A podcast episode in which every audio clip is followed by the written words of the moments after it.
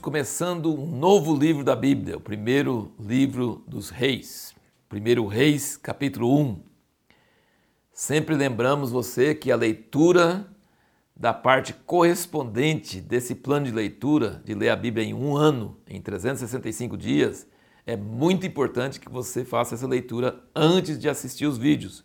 Você terá um proveito dobrado, porque você terá visto muita coisa, muita coisa que nós nem comentamos no vídeo, e você terá levantado suas próprias perguntas, suas próprias observações, suas próprias conclusões e aí, conferindo com o que eu estou dizendo, nós vamos fazendo essa caminhada pela Bíblia juntos. E isso é muito divertido, muito bom e muito legal.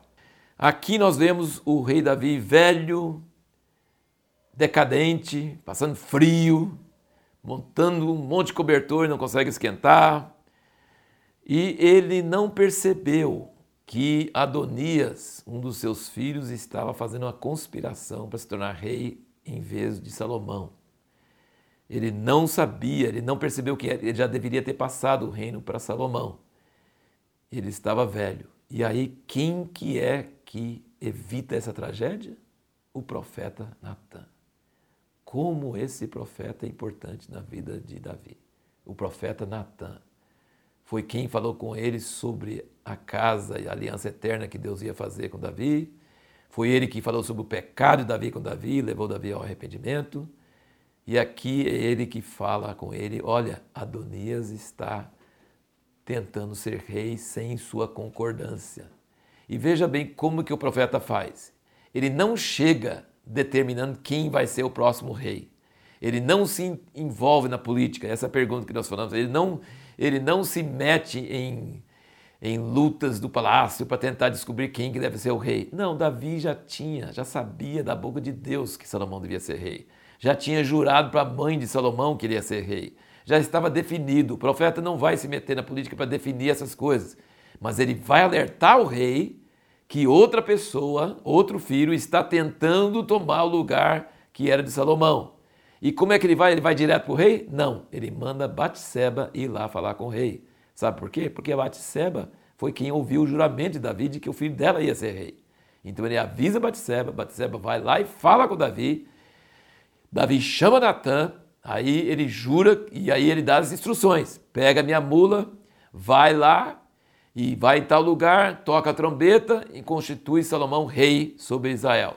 Então quem despertou tudo isso foi Natan, o profeta. O profeta foi muito importante mas ele não excedeu ou saiu do papel dele. Ele fez uma coisa correta, certa diante de Deus. E aí, quem unge Salomão como rei? O profeta Natan e o sacerdote Zadok. O outro sacerdote que sempre estava acompanhando Davi foi com Adonias.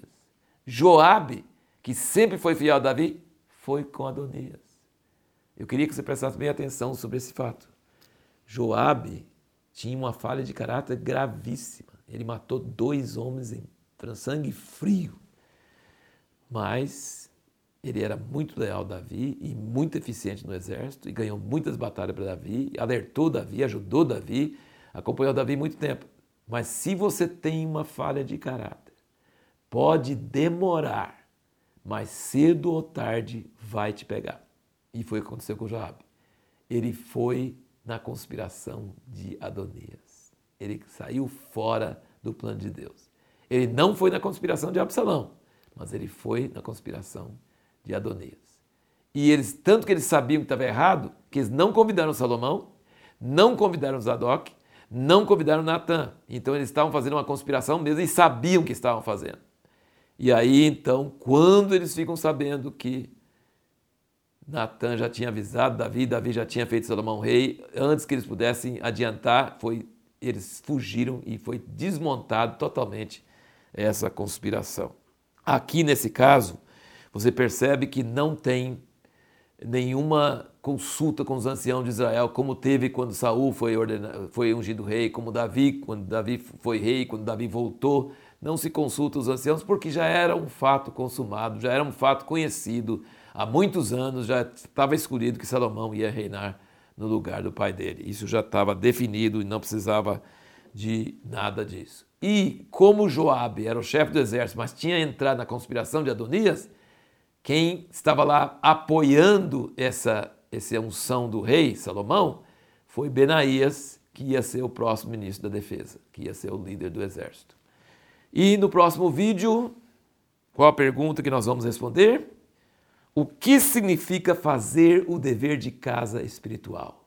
Eu tenho uma mensagem muito boa sobre isso, mas no próximo vídeo nós vamos tratar bem curto sobre isso, mas é muito importante. Existe necessidade de fazer o dever de casa espiritual. E o que, é isso? E por que é preciso?